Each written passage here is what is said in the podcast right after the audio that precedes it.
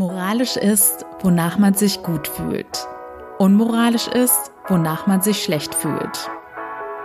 Willkommen zu meinem Podcast Hashtag SheSpeaks, was Frauen im Job erleben. Mein Name ist Anni und ich decke das wahre Geschehen in Büros auf. Hallo und willkommen zurück nach dem Intro. Unser heutiges Eingangszitat ist von Ernest Hemingway, denn es geht um das Thema Moral im Job. Heute bin ich zum ersten Mal wieder nicht alleine am Start, sondern habe meinen ersten Gast da. Und natürlich ist mein erster Gast jemand ganz Besonderes, denn es ist niemand Geringeres als meine Schwester Bianca. Hallo, ich bin schon ganz aufgeregt. Wir sind natürlich super vorbereitet, nicht. Aber los geht's. Wir sitzen hier im Gammellook, haben es uns schön gemütlich gemacht in der Küche mit Tee und Wasser. Und Bianca, ich habe natürlich einen Fall, aber bevor wir loslegen, stell dich doch am besten mal kurz vor, was du so beruflich machst.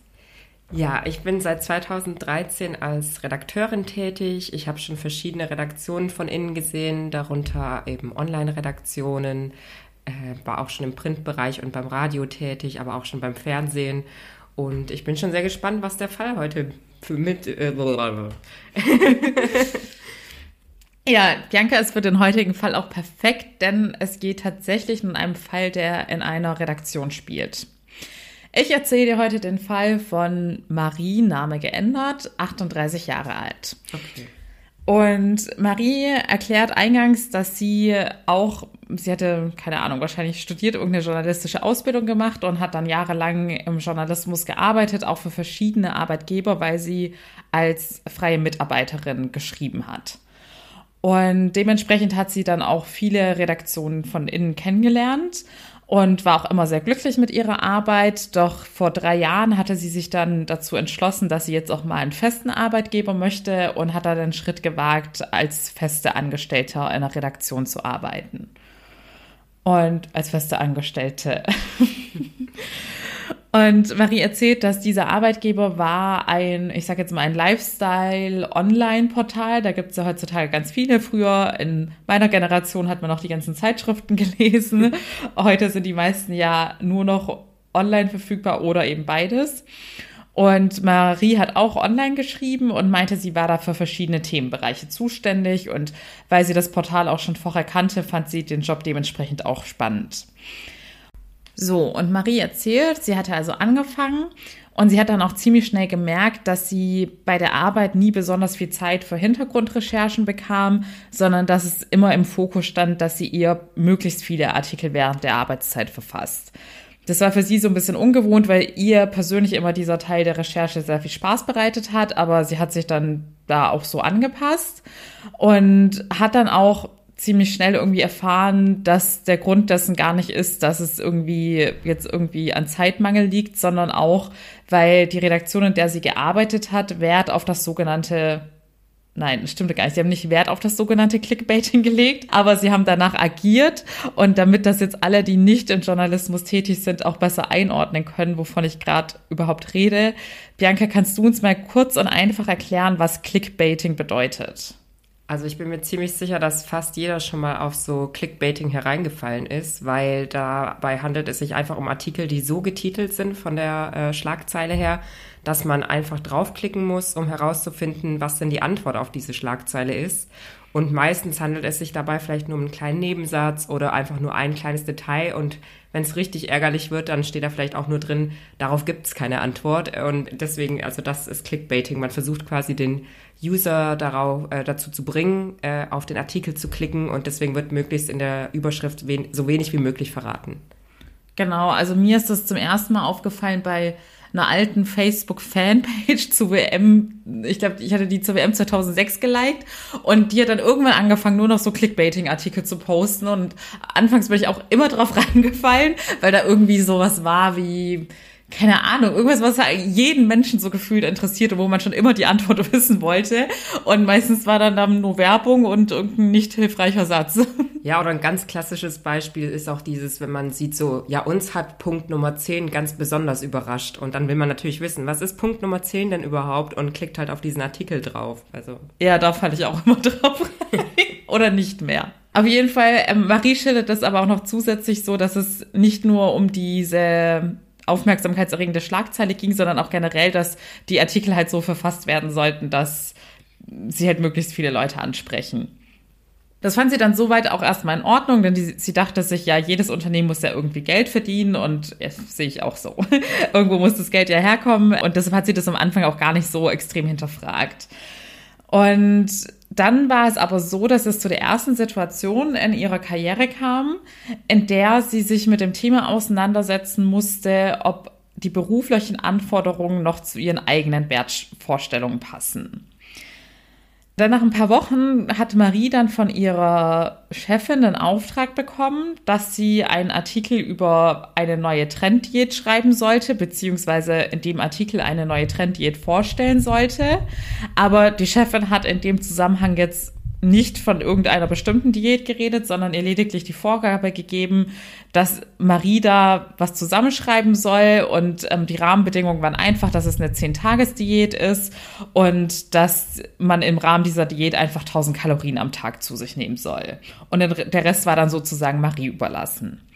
Marie erzählt, dass sie sich mit dem Thema Ernährung gar nicht so besonders gut auskennt, aber trotzdem war sie zunächst erstmal skeptisch, als sie gehört hat, dass sie da jetzt einfach mal eine Diät erfinden soll. Und es war auch so, dass die Deadline für den Artikel lag nach dem Wochenende. Also sie hatte noch ein bisschen mehr Freizeit dazwischen, um sich da Gedanken zuzumachen. Am Wochenende hat sie das Thema auch nicht so richtig losgelassen, zumal sie dann in ihrem Bekanntenkreis auch erst vor kurzem einen Fall von Magersucht hatte und in dem Zusammenhang auch wusste, dass das Thema Ernährung jetzt auch kein so leichtfertiges Thema ist, wo man irgendwelche Behauptungen aufstellen sollte. Und dann dachte Marie, ja, sie könnte ja trotzdem erstmal die ganzen wissenschaftlichen Hintergründe recherchieren, damit sie jetzt nicht irgendeine schwachsinnige Diät da präsentiert. Und dann hat Marie also das Wochenende genutzt und so ein bisschen recherchiert.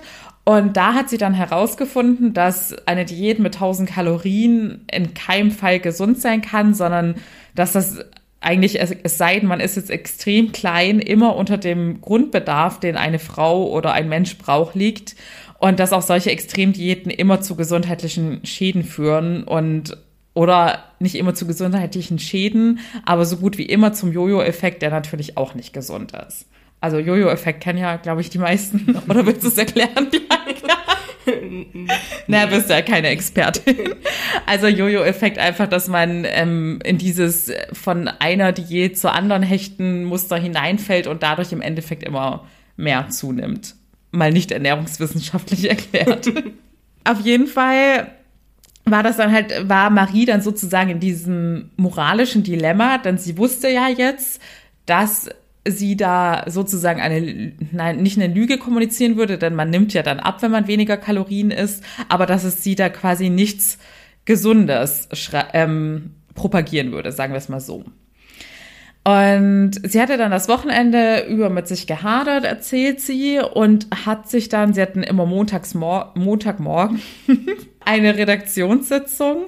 Marie sagt, dass sie sich da dann, äh, da hat sie ihren ganzen Mut zusammengenommen und dachte, okay, jetzt erzählt sie einfach mal von ihrer Recherche, aber verpackt das Ganze dann auch gleich nochmal mit einem Vorschlag, so nach dem Motto, jetzt, man möchte ja nicht die Idee der Chefin irgendwie kritisieren, sondern sie hat einfach gesagt, ja, sie hat da im Rahmen des Artikels recherchiert und dies und das gefunden und deshalb dachte sie, es wäre doch eigentlich ganz cool, wenn sie einen Artikel über eine gesunde und dauerhafte Nahrungsumstellung schreiben könnte.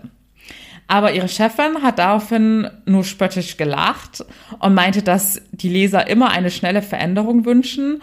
Und jetzt kommt ein Zitat von Marie, denn die Chefin meinte dann auch noch, und mit 1000 Kalorien wird selbst der hoffnungsloseste Fall etwas abnehmen und Erfolge haben. Marie meinte, dass ihre anderen Kollegen, also zumindest war das ihre persönliche Wahrnehmung, hatten dann auch geschmunzelt und sie hatte dann irgendwie das Gefühl, dass sie sich jetzt total blamiert hat und von den anderen jetzt als naiv abgestempelt wurde. Dann kurz danach kam dann die zweite Situation. Also, ach so, ich muss noch ergänzend sagen, Marie hat das dann auch so, wie es von der Chefin gewünscht war, umgesetzt, obwohl sie sich nicht wohl damit gefühlt hat.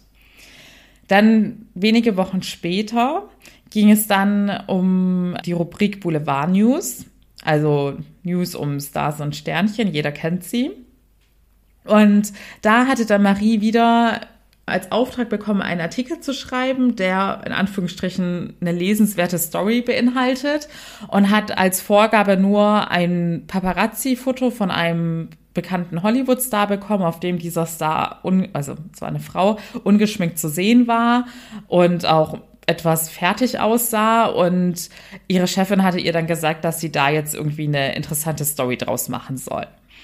In dem Zusammenhang sind nochmal die journalistischen Background-Infos ganz interessant. Bianca, vielleicht kannst du uns erzählen, was darf ein Journalist denn überhaupt, sagen wir mal, erfinden? Naja, erfinden sollen wir ja eigentlich gar nichts. Wir sollen ja eigentlich nur Tatsachen möglichst neutral berichten. Also das ist ja so, diese, diese Informationspflicht haben Journalisten ja. Also erfinden sollte man erstmal gar nichts. Es sollte alles irgendwie Hand und Fuß haben. Es sollte auch überprüft werden, recherchiert werden, äh, auch ob die Quelle korrekt ist und so weiter. Natürlich hat man so einen gewissen Spielraum, in dem man sagen kann, gerade jetzt in dem Fall dieser Celebrities, dass man sagen kann, naja, man spekuliert halt einfach, wie, vielleicht, warum ist sie denn so fertig? Oder vielleicht hat sie ja in der Vergangenheit ein bisschen gekriselt oder so bei denen, oder vielleicht waren das auch wieder nur Gerüchte und man spielt halt einfach auf diese Gerüchte wieder an oder so. Also sowas ist natürlich schon möglich, aber eigentlich ist da ja auch kein Beweis dafür. Also das ist halt, ne, also das kennen, kennen wir ja alle aus irgendwelchen Klatschpressen oder so, dass da ja irgendwelche Sachen interpretiert werden, wo man aber eigentlich keine, keine Info hat. Oder es gibt meistens irgendwelche Insider, die vielleicht irgendwas andeuten oder so. Aber eigentlich, ja, muss man das immer, sollte man das immer kritisch hinterfragen, weil wenn da jetzt nicht wirklich ein Interview gegeben wurde oder so, dann ist da ja eigentlich kein, wie sagt man da, ja, also man hat eigentlich keinen Beweis dafür. Genau. Aber also das heißt im Endeffekt, wenn man es als Spekulation formuliert, könnte man fast alles schreiben. Ja, man kann es natürlich als Frage formulieren oder halt äh, im Konjunktiv. Dann ist es ja würde, könnte, äh, ist da was im Busch. Äh, ne? Also das geht halt schon, aber weil man das ja nicht als Tatsache darstellt. Aber sowas wird natürlich auch relativ schnell irgendwie ähm, vielleicht auch als Tatsache einfach weitergegeben. Und das muss man halt irgendwie immer im, im Hinterkopf haben, wenn man sowas schreibt. Ne? Also das ist eigentlich nicht die, die Aufgabe eines Journalisten. Ja, tatsächlich dieser Aspekt mit dem ein sehr guter Freund oder Bekannter hat uns diesen Insider-Tipp gegeben, das habe ich schon sehr oft gelesen. Das heißt, da könnte man schon hellhörig werden. Nee, also es gibt ja Insider, die auch Sachen ausplaudern. Es gibt ja auch, äh, also Redaktionen bekommen ja auch Tipps oder so von irgendwelchen Prominenten oder aus äh, engeren Kreisen oder so. Es ist, also die Quelle muss ja nicht be bekannt gegeben werden. Das ist ja auch etwas, äh, was Journalisten, ähm, wo Journalisten das Recht haben, sie müssen ihre Quelle nicht preisgeben, sie können ihre Quelle schützen und anonym, anonym halten. Aber generell würde ich mir Gedanken machen, wenn es halt ständig im Konjunktiv formuliert ist, wenn ganz viele Fragezeichen in diesen Artikeln drin sind, dann musste, sollte man sich als Leser oder Leserin eben halt fragen, haben Sie sich da jetzt nicht einfach, also ist da nicht einfach nur dieses Bild in irgendeiner äh, Bilddatenbank aufgetaucht und man dachte, man macht da jetzt eine Story draus oder gibt es da wirklich jetzt Fakten, die in diesem Text mit drin stehen? Also, weil, ne, also. Ja, einfach mal ein bisschen kritischer hinterfragen. Okay, bei Marie war es dann so, dass sie erstmal überfordert war mit der Aufgabe, weil sie davor noch nie irgendwie zu einer echten Person, sagen wir jetzt mal, eine Story erfinden sollte. Und dann hat eine Kollegin ihr den Tipp gegeben, dass sie auch schon mal so eine ähnliche Vorgabe hatte und dann da einfach über eine Fehlgeburt spekuliert hatte. Und hat dann zu Marie gesagt, dass sie ja im Zusammenhang mit ihrem Promi, den sie hat, einfach behaupten könnte, dass vielleicht eine Scheidung im Raum steht. Und da war dann Marie erneut wieder in so einem Zwiespalt, beziehungsweise sie erzählt auch, dass sie sich da erneut unwohl gefühlt hat, aber sich auch erneut den Erwartungen gefügt hat und dann wirklich eine Spekulation über eine mögliche Scheidung in dem Artikel zusammengeschrieben hat.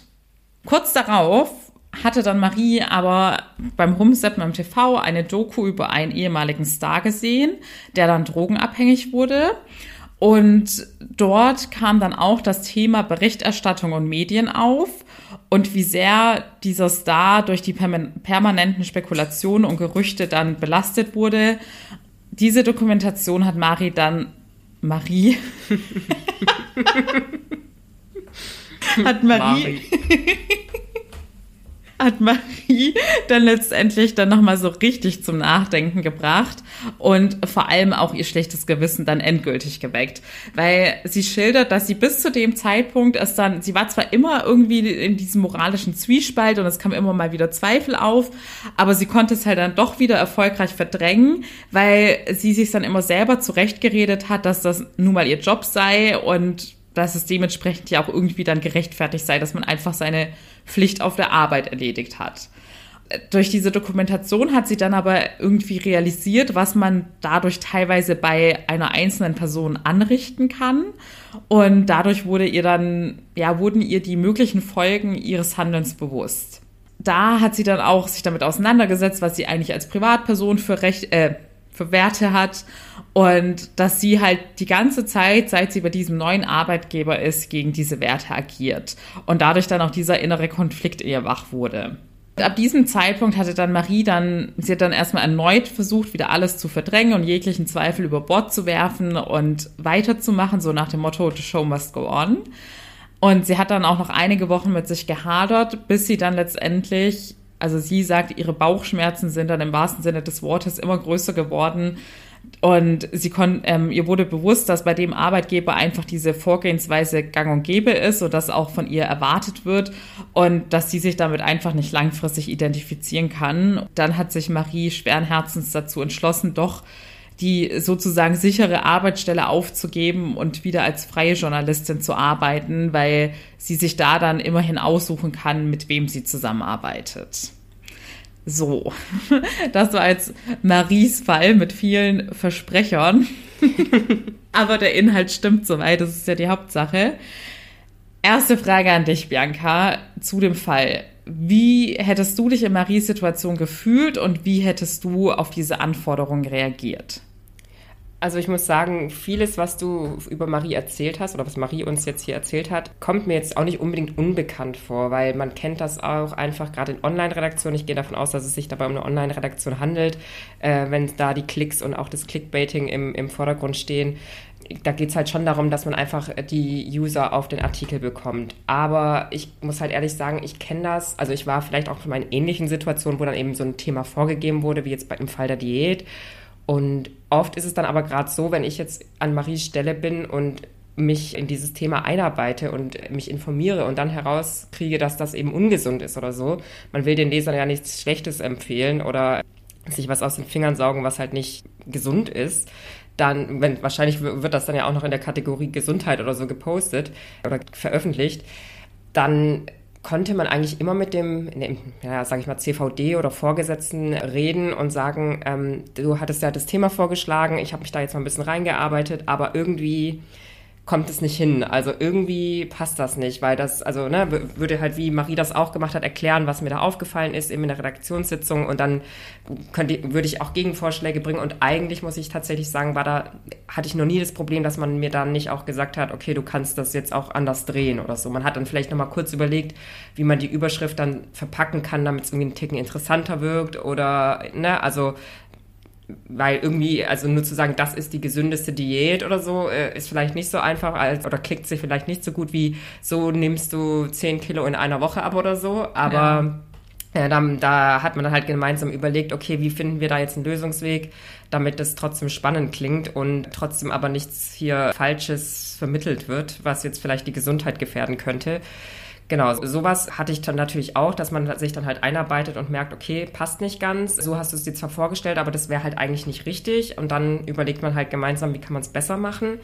Da hatte ich, glaube ich, noch nie das Problem, dass das dann nicht auch irgendwie akzeptiert wurde. Im Gegenteil, vielleicht hat man auch nochmal ein anderes Thema gefunden und wenn man sich halt irgendwie gar nicht einigen konnte, dann hat man es halt tatsächlich einfach verworfen und sich halt auf was anderes konzentriert, weil ich tatsächlich der Meinung bin, ich würde nichts schreiben, wo ich nicht hundertprozentig dahinter stehe, weil da steht auch mein Name drunter und sowas kann halt auch ganz schnell nach hinten losgehen. Also deswegen, also hatte ich das auch noch nie, dass ich dazu irgendwas gezwungen wurde. Im Zweifelsfall konnte man dann halt vielleicht auch den äh, allgemein nur diesen, den Namen der, des Magazins verwenden und steht halt nicht mein Autorenname drunter, wenn ich jetzt gar nicht irgendwie damit einverstanden bin, aber das, so soll es ja nicht sein. Also man möchte ja auch, dass man da hinter den Artikeln steht, die man schreibt.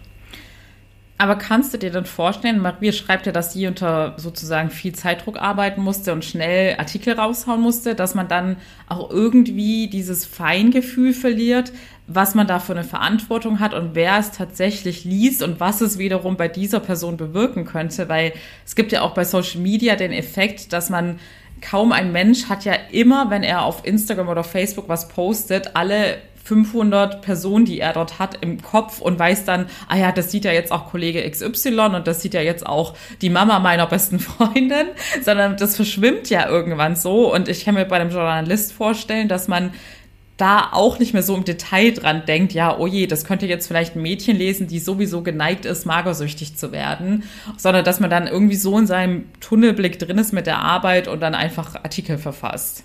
Also ich kann jetzt nur für mich reden und ich würde sagen, nein, ich würde da nicht den Fokus verlieren, weil, also klar, ich habe euch ja erzählt, ich habe für verschiedene Medienunternehmen gearbeitet ich finde, was man am, also wofür man etwas länger braucht, ist immer sich so reinzukommen und den Ton dieses der, des jeweiligen Magazins oder der Website oder so zu, äh, zu finden. Das heißt, dass man irgendwie merkt, okay, hier wird so geschrieben, das ist der, der Fokus. Unsere Artikel sollen auf diesen Kern abzielen. Also zum Beispiel ist es jetzt ein Regionalmagazin, da sind natürlich regionale Nachrichten total wichtig. Ist es eben jetzt wie bei Marie der Fall, dass es ein Lifestyle-Magazin ist, dann sind Lifestyle-Themen total wichtig und dann guckt man halt auch, soll es halt entertainen, soll es informieren, worum geht es eigentlich so, ne? Und dann ist halt das nächste, dass man dann halt immer guckt, okay, passt das Thema auch zu dem Medium, für das ich gerade schreibe? Also ist das was, was halt da reinpasst?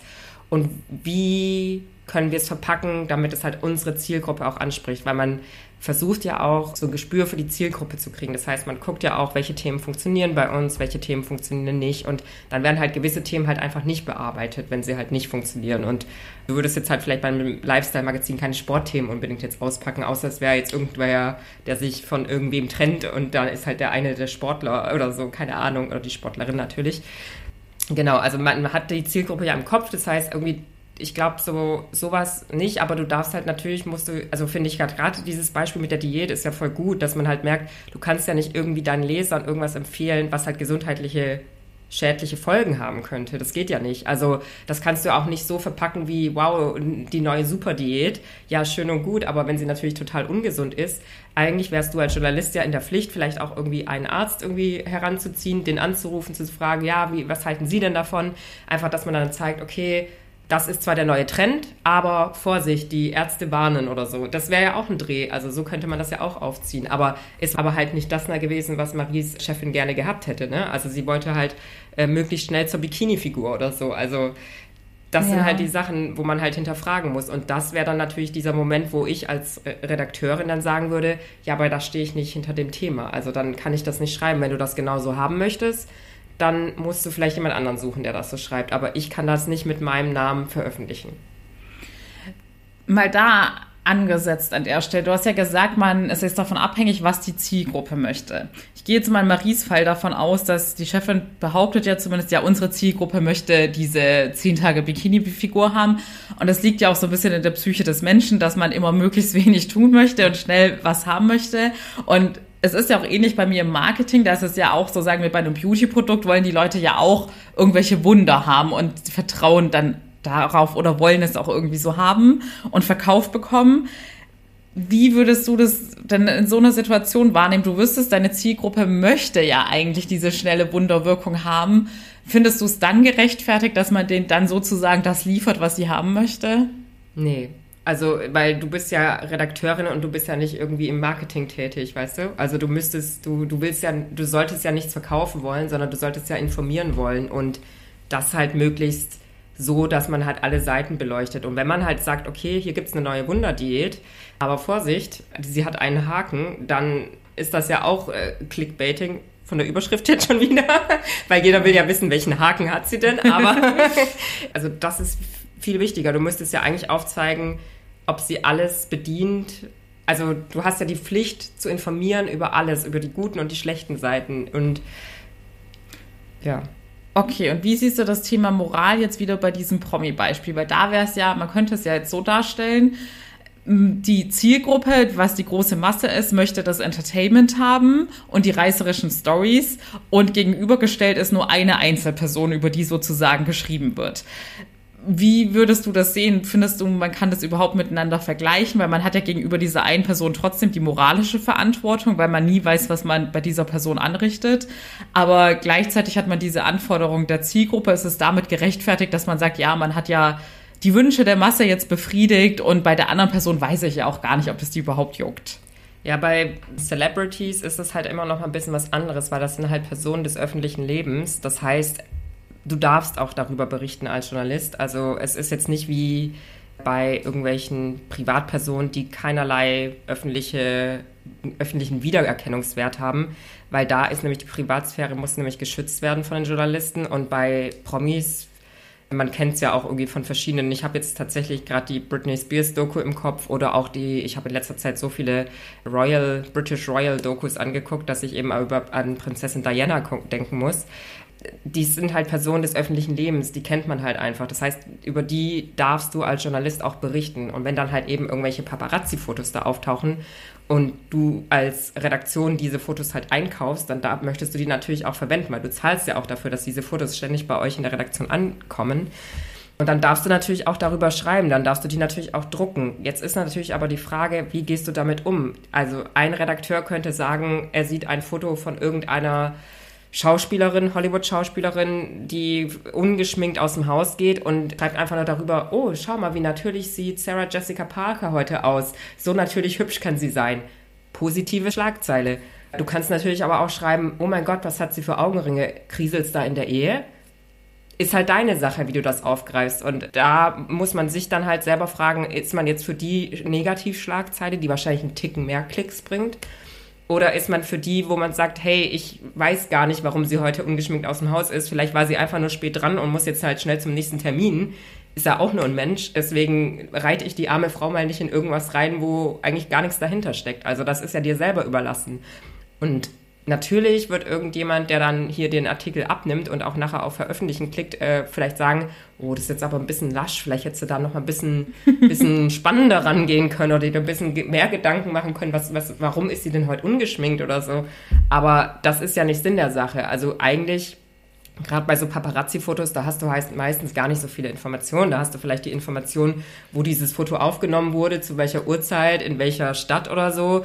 Was du ja natürlich beschreiben kannst als Redakteur, ist, dass du sagst, hier, was sie anhat, ob sie mit einem Lächeln durch die Gegend läuft oder nicht. Sowas kannst du ja natürlich beschreiben, aber die Interpretation und die Spekulation um dieses Bild drumherum, die ist ja jedem selbst überlassen. Und natürlich haben viele Kolleginnen von mir natürlich jetzt im Hinterkopf immer, was bringt denn mehr Klicks? Aber da muss halt jeder für sich selber entscheiden, kann ich denn damit klarkommen, dass ich jetzt hier irgendwas interpretiere, was vielleicht überhaupt nicht stimmt und irgendein Gerücht in den Raum streuen. Das muss halt jeder für sich wissen. Also, wenn, wie ich Marie einschätze, wäre sie halt auch einfach, würde sie einfach nur sagen, mein Gott, hat sie ein cooles Outfit an, dafür, dass sie ungeschminkt aus dem Haus ist, hat sie sich irgendwie cool gestylt oder so. Ja. Was aber ihre Chefin offensichtlich nicht lesen wollen würde.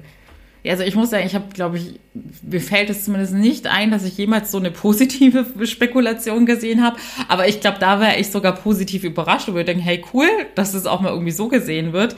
Aber kann ich mich wirklich nicht dran erinnern. Aber generell muss ich sagen, ja, es zieht kurzfristig mit den Spekulationen, aber ich hatte irgendwann den Punkt erreicht, wenn ich dann irgendwie so eine Zeitschrift gelesen habe, bei der dann so gefühlt immer so zehn Hammer-News drin waren und ich dann so dachte, hey, Moment mal, aber das höre ich zum ersten Mal und ich habe danach nie wieder was davon gehört, dann hat es irgendwann halt für mich die Glaubwürdigkeit verloren und da hatte ich dann auch irgendwann keine Lust mehr drauf. Also hoffen wir mal, dass es mehr Lesern so geht. Ja, sinnvoll wäre es ja eigentlich auch, wenn man in diesem Promi-Thema drin ist, dass man dann halt sich nochmal genau überlegt, zu irgendeinem Schauspieler, Sänger, wer auch immer, wenn man da ein Bild sieht, vielleicht ist man ja so drin in dem Thema, dass man weiß, okay, der, der war jetzt erst auf Tour und vielleicht sieht er deswegen so fertig aus oder keine Ahnung, ja. Der Stress der Tour hängt ihm noch in den Knochen oder kann ja alles Mögliche sein. Also wenn man da ein bisschen im Thema drin ist und die Leute auch so ein bisschen kennt, dann kann man da ja auch was aus dem, was erst kürzlich passiert ist, irgendwie aufgreifen und dann ist das ja auch so ein bisschen Mehrwert vielleicht nochmal für den Leser, außer dass er dieses Bild sieht.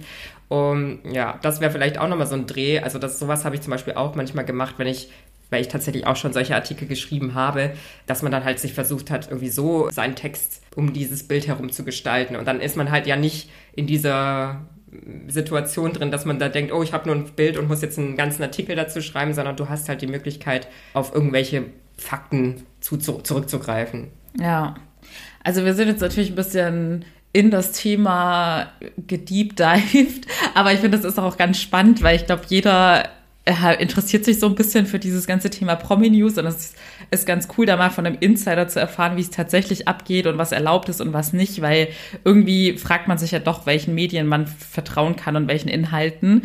Und man kann dieses ganze Moralthema natürlich auf alle möglichen Berufsbereiche und auch auf den Berufsalltag übertragen. In diesem Zusammenhang habe ich ein kleines Spiel vorbereitet, an dem ihr alle teilnehmen könnt. Ich habe nämlich in drei Stufen aufgeteilt, drei moralische Fälle, also kurze Fälle vorbereitet, mit verschiedenen beruflichen Situationen.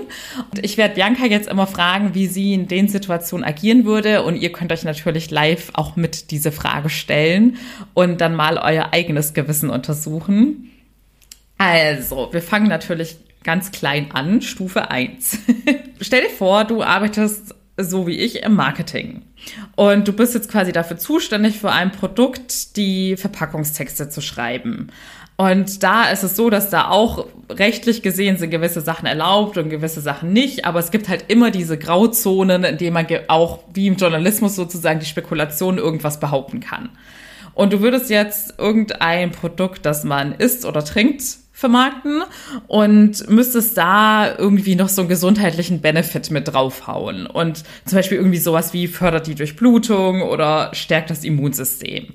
Du wüsstest aber, dass das für euer Produkt in keinster Weise wissenschaftlich nachgewiesen ist, dass es irgendwie sein könnte, aber ihr habt da keine richtigen fundierten Studien zu. Und sagen wir mal, im Worst Case wäre es so, dass ein Konsument das Produkt mit diesem kommunizierten Vorteil kauft, aber einfach dann nur ein Produkt hat, das lecker schmeckt. Mhm. Würdest du in so einem Fall, es hätte aber auch keine negativen Folgen für diese Person, sie würde quasi, es könnte eine Wirk positive Wirkung bei ihr haben oder auch nicht, es ist wie gesagt nicht nachgewiesen, würdest du in so einem Fall das dann auf der Verpackung kommunizieren? Wenn das jetzt so, du bist Marketingmanager und dein Chef sagt, du sollst es so positionieren und vermarkten. Ich glaube tatsächlich nicht. Also ich meine, was man ja mittlerweile echt öfters jetzt schon hört, ist, dass es irgendwie, dass Sachen auf Verpackungen draufgepackt werden oder in der Werbung erwähnt werden, die eigentlich bei allen anderen Produkten, die in dieser Schiene sind, auch schon so sind, aber nie erwähnt werden. Ja. Und das zieht ja dann meistens eigentlich ganz gut. Vegan. So, so, ja, und sowas finde ich irgendwie noch sowas, wo ich sage, das kann man mit einem Gewissen vereinbaren, weil es ist ja Fakt, es ist, das Produkt ist zum Beispiel vegan oder so. Ähm, aber ich glaube, wenn das wirklich nicht diesen Effekt hat, ich könnte es gar nicht. Also ich würde das nicht machen. Also auch wenn es keinen Nachteil für den Kunden hat, aber dass es diesen Effekt nicht hat, aber das wäre ja einfach gelogen in dem Moment. Ja. ja. Also es wäre, wie gesagt, es ist jetzt so eine Grauzone. Es wäre so zum Beispiel, dass es, sagen wir, ähm, irgendwie ein Smoothie oder so, wo ganz viel Obst drin ist und man weiß, ja, Obst hat immer irgendwelche Benefits und da würde halt einfach behauptet werden, ein Benefit ist besonders stark, aber man hätte es halt nicht in irgendeiner Studie überprüft. Also so, das ist, das ist halt wie gesagt so dieses so, hm, es ist ja nicht wirklich gelogen, es könnte ja einen positiven Effekt haben. Vielleicht wirkt ja der Placebo-Effekt, dass wenn die Leute dran glauben, dass sie sich besser fühlen. Ja, aber das ist ja äh, ein falsches Versprechen. Nee, also dann, dann lieber gucken, wenn es jetzt ein Smoothie ist und da sind verschiedene Obstsorten drin, dass man dann halt vielleicht nochmal gezielt auf irgendeine Obstsorte geht, die halt wirklich einen Benefit für die Personen haben und dann kann man ja sagen, okay, den heben wir jetzt hervor, auch wenn es jetzt eigentlich total banal ist, aber ja. ja, also dann lieber so, aber als jetzt irgendwie, also wenn es da jetzt gar keine Studien Nachbeweise oder sonst irgendwas gibt, dann ist das ja auch Quatsch, weil dann kann die Konkurrenz mich ja auch ganz leicht irgendwie anfechten, dann bist du ja auch für angreifbar. Nee, es wäre rechtlich, wäre jetzt alles schon geklärt, weil wie gesagt, du, hast ja so einen Spielraum, wie du es kommunizieren kannst. Ja, du könntest ja. ja sagen, kann die Durchblutung fördern oder so. Ja, aber das ist ja, also ich finde, nee, also da müsste schon zumindest irgendwie auch, auch ja, also irgendein Bezug müsste zum Produkt schon haben. Also könnte, würde ich nicht machen. Okay, also wenn es jetzt nicht 100% nachgewiesen wäre, dass es die Wirkung hat, würdest du es nicht machen? Nee. Okay. Stufe 2. Diesmal bist du Bankberater mhm. und du kriegst dementsprechend dann für jedes Finanzprodukt, was du kaufst, Provision und das macht auch einen Großteil deines Gehalts aus und davon ist auch deine ganze Karrierelaufbahn abhängig, also wie schnell du aufsteigst und so weiter. Dann bist du, stell dir vor, du bist in einem Beratungsgespräch, für dich innerlich schon ein Verkaufsgespräch. Du möchtest natürlich dein Produkt an den Mann bringen oder an die Frau. Und es gibt bei diesem Finanzprodukt auch so den ein oder anderen Nachteil. Den kommunizierst du aber nicht aktiv. Aber dein Kunde fragt dann direkt nach diesen Aspekten Und du hättest die Möglichkeit, so schwammig zu antworten, dass er als Laie dann denken würde, hm, nö, okay, dann habe ich keine Nachteile. Aber du würdest auch wiederum nicht lügen, weil du würdest keine falschen Behauptungen aufstellen. Du würdest ihn einfach quasi, sagen wir mal, verwirren und er würde denken, okay, dann ist es ja easy going. Oh, ich glaube, dafür wäre ich, der, also die, das, das wäre der falsche Job für mich. Ich glaube, ich bin zu ehrlich dafür. Ähm, ich hätte äh, mir noch vorstellen können, dass wenn der Kunde nicht nachhakt, dass ich das dann einfach verschweige. Das hätte, da habe ich noch gedacht, okay, da würde ich, da wäre ich noch vielleicht ein bisschen unmoralisch unterwegs. Aber ab dem Moment, wenn der Kunde halt proaktiv nachfragt, könnte ich es mit meinem Gewissen nicht vereinbaren, einfach so zu, so schwammig zu antworten, dass der Kunde denkt, ah ja, für gut für mich. Und ich denke mir so, oh je, oh je, ob du das wirklich machen solltest bei deiner finanziellen Lage, bin mir nicht sicher, aber hey, Hauptsache ich krieg meine Provision. Nee, also das könnte ich glaube ich nicht. Also, wie gesagt, sollte der Kunde nicht proaktiv nachfragen, da würde ich vielleicht einfach so sagen, denken, er hätte die Chance gehabt, nachzufragen. Ja, aber würdest du das auch denken, wenn du wüsstest, da sitzt eine Person vor dir, die sich damit überhaupt nicht auskennt und dementsprechend vielleicht auch gar nicht auf solche Nachteile kommen kann? Das ist auch eine sehr gute Frage. Ich bin mir nicht sicher. Also ich glaube auch, es kommt natürlich auf den Kunden an. Wenn ich wüsste, dass sich die Person in einen finanziellen Ruin stürzen würde, wenn ich jetzt hier nicht meinen Mund aufmache, dann würde ich es sagen. Dann würde ich es auch proaktiv von meiner Seite aus sagen, ohne dass nachgefragt wird. Wenn ich mir aber nur denke, so, der ist nur hier und will sich informieren, dann würde ich es vielleicht auch noch nicht sagen. Aber ich glaube generell, ich bin einfach zu ehrlich bei sowas. Ich, ich glaube, ich würde nichts machen, wo ich das Gefühl habe, dass ich die Person in irgendeine schlechte Situation reit, reinreite und ähm, ich damit leben müsste, dass die sich jetzt hier verspekuliert hat oder die falsche Investition getätigt hat oder sonst irgendwas. Das könnte ich, glaube ich, nicht. Ja. Ist aber leider von dem, was man so von Insidern mitbekommt, gang und gäbe in der Branche. Okay, Stufe 3. Diesmal geht es nicht um irgendeine bestimmte Branche, in die wir uns hineinversetzen, sondern wirklich um so eine berufliche Alltagssituation, die, mit der kann sich jetzt dann wahrscheinlich jeder identifizieren. Du bist in deinem Traumjob aktiv und spekulierst schon lange auf eine Beförderung oder einen bestimmten Posten. Diese Stelle wird frei und du weißt, dass ein Kollege und du dich darauf bewerben werden. Du weißt aber auch, dass man für, also ihr beide wisst, dass man für diese Stelle ist eine Grundanforderung, dass man sehr flexibel ist und auch viel reisen kann. Und du weißt von deinem Kollege, dass er ein krankes Elternteil zu Hause hat, das er pflegt und dementsprechend wahrscheinlich gar nicht so flexibel sein könnte. Würdest du diese Information an deinen Chef kommunizieren, weil dann wüsstest du sozusagen für deinen Chef wäre es klar, dass der Kollege die Anforderung nicht erfüllen kann und du würdest den Posten kriegen. Also ganz klar nein, weil ich möchte es mit ich auf ehrliche Weise gewinnen. Also wenn, wenn mein Chef mich für die, den, die richtige Kandidatin für die Position hält, dann mm, ist es egal, ob, ähm, ob mein Kollege oder meine Kollegin also jemanden pflegen muss im, im Familienkreis oder nicht. Und wenn die andere Person halt die, die bessere oder der geeignete Kandidat oder Kandidatin ist, dann, dann ist es halt so. Also da bin ich, nee, also daher würde ich mich nie gut mitfühlen, wenn ich hier mit unfairen Mitteln an irgendwas rangekommen wäre, weil man möchte da ja auch stolz drauf sein oder man möchte sich auch freuen und ich finde sowas ist einfach nur intrigant und äh, das hat auch einfach nichts damit, also das hat nichts im Arbeitsleben zu suchen. Also wenn der Chef das nicht weiß, man muss ja nicht alles aus dem Privatleben mitteilen. Und das, nee, das ist nicht meine Aufgabe, dann zu sagen, übrigens hier, Paul hat, äh, übrigens, Pauls Mutter ist krank, der muss sie ja ständig pflegen, der kann ja gar nicht reisen, das ist nicht meine Aufgabe. Also da würde ich, also das würde ich nicht machen. Okay, dann sind wir auch schon durch mit dem Spiel. Also ich möchte jetzt nochmal betonen, ich wusste natürlich dadurch, dass Bianca meine Schwester ist, dass sie sehr hohe Moralvorstellungen hat. Ich bin mir aber sicher, dass sie nicht der Mehrheit entspricht oder ich habe ein vollkommen falsches Bild in der Arbeitswelt bekommen. Aber von den Dingen, die ich erlebt habe, glaube ich, dass die Mehrheit ganz andere Moralstandards hat und würde mir wünschen, dass viele, vor allem auch im Journalismus, da glaube ich nochmal ganz im Speziellen, dass da auch nicht viele so reflektiert und gewissenhaft wie Bianca vorgehen, dass sich da mehr Leute ein Beispiel dran nehmen würden.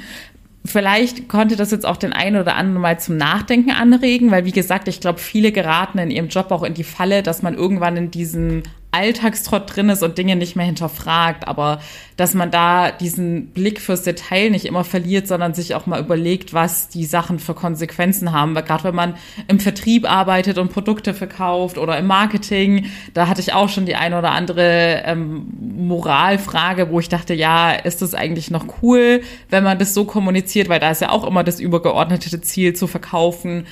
Und ich glaube, das kann man eigentlich auf jede Berufsgruppe übertragen. Und wie gesagt, es gibt ja auch immer so im Miteinander in Teamsituationen genug moralische Situationen. Vielleicht nochmal zum Abschluss an dich, Bianca. Ist dir in dem Zusammenhang in der Folge jetzt irgendeine Situation aus deiner Vergangenheit eingefallen, wo du was machen musstest, mit dem du dich nicht wohl gefühlt hast, aber jetzt auch nicht dich quasi widersetzen konntest, weil man kann ja nicht immer sagen, nee, mache ich jetzt nicht. Mm, also jetzt so bewusst nicht. Also was mir nur aufgefallen ist, ist halt, dass man natürlich als Redakteur oder Redakteurin eben öfters mal äh, Themen ansprechen muss, weil sie halt einfach tagesaktuell sind oder einfach momentan die Gesellschaft ähm, beschäftigen oder so und man da einfach informieren muss. Es geht halt immer relativ schnell im Alltag, da kann auch schnell mal was untergehen oder halt irgendwie schnell ähm, schnell runtergeschrieben werden oder so. Das kann schon mal passieren, aber äh, wichtig ist, glaube ich, einfach auch aus der Lesersicht. Also jetzt, äh, ich will jetzt hier gar nicht an meine Kollegen und Kolleginnen aus dem Bereich Journalismus appellieren, aber ich finde aus Leserinnensicht sollte man halt sich immer irgendwie so ein bisschen ähm, selbst reflektieren, was halt in dem Artikel drin steht. Also ja, also ja. Ja, also meinst du jetzt in der Hinsicht, dass ja auch die Leser letztendlich entscheiden, wo die Nachfrage am größten ist und also dass die Leser auch eine moralische Verantwortung haben, weil sie ja letztendlich dann auch ob wenn sie jetzt immer nur auf ähm, Clickbait-Artikel klicken, wo irgendwelche Promis in den Dreck ja. gezogen werden oder äh, Gewaltopfer dargestellt werden oder was weiß ich was, dann sorgen sie ja auch dafür, dass es wiederum dann im Journalismus dann als lukrativ wahrgenommen wird. Ja, auf jeden Fall. Also das ist natürlich schon auch der Grund, warum solche Themen halt oft äh, angesprochen, also äh, thematisiert werden oder halt besonders äh, häufig auftauchen. Das ist natürlich klar, weil es halt einfach gelesen wird. Aber die, also ich glaube, was ich eigentlich sagen will, ist einfach, dass äh, auch wenn Redakteure versuchen, möglichst neutral und sachlich zu berichten und natürlich kommt es wirklich immer darauf an, ob man sich jetzt in Boulevardmedien bewegt oder ob man jetzt auf Qualitätsmedien zugreift.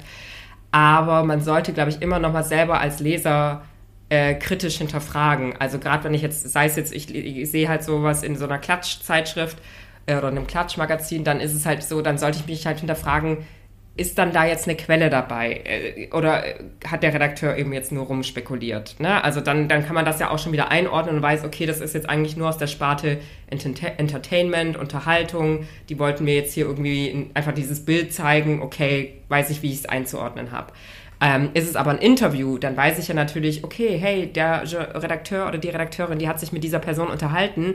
Da ist die Antwort von der Schauspielerin oder so dabei, dann kann ich das ja wieder ganz anders einordnen. Und genauso ist das aber auch mit anderen Informationen, die man halt überall liest. Man sollte halt hinterfragen, wo, was ist jetzt die Quelle? Ist das was eigenständig recherchiertes oder ist das jetzt einfach eine Information, die halt geteilt wird, weil eine Studie rausgegeben wurde oder so. Ne? Und dann muss man halt auch wieder hinterfragen. Und nur weil es eine Studie zu einem Thema gibt, heißt ja nicht, dass das jetzt die allgemeingültige Antwort ist. Dann ist das halt ein Aspekt von allem. Dann weiß ich auch wieder als Leser, okay, so ist das einzuordnen. Also das will ich eigentlich damit sagen. Man muss halt immer so ein bisschen, weil ich habe manchmal das Gefühl, dass Leserinnen einfach gewisse Schlagzeilen schon als, als Fakt annehmen und äh, gar nicht sehen, dass das jetzt aber eigentlich nur eine Spekulation in der Schlagzeile ist und die Antwort aber im Text ganz anders ist. Also ja, da muss man halt ein bisschen aufpassen. Ja, ja, da sieht man wieder, dass man eigentlich in den verschiedenen Rollen, die man im Alltag hat, man ist ja wie gesagt Arbeitnehmer, irgendwie Konsument, Leser, dass man immer eine gewisse moralische Eigenverantwortung trägt. Man kann natürlich nicht immer nur den Sündenbock suchen und andere verantwortlich machen. Ja, gut, dann sind wir, glaube ich, auch schon am Ende der Folge. Ja. Hinterfragt mal schön eure eigene Moral. Falls ihr zu dem Thema auch noch irgendwas Spannendes zu erzählen habt, freue ich mich natürlich drüber. Ihr könnt immer gerne an gmail.com schreiben. Und ansonsten hören wir uns in einer Woche wieder. Bis dann. Tschüss.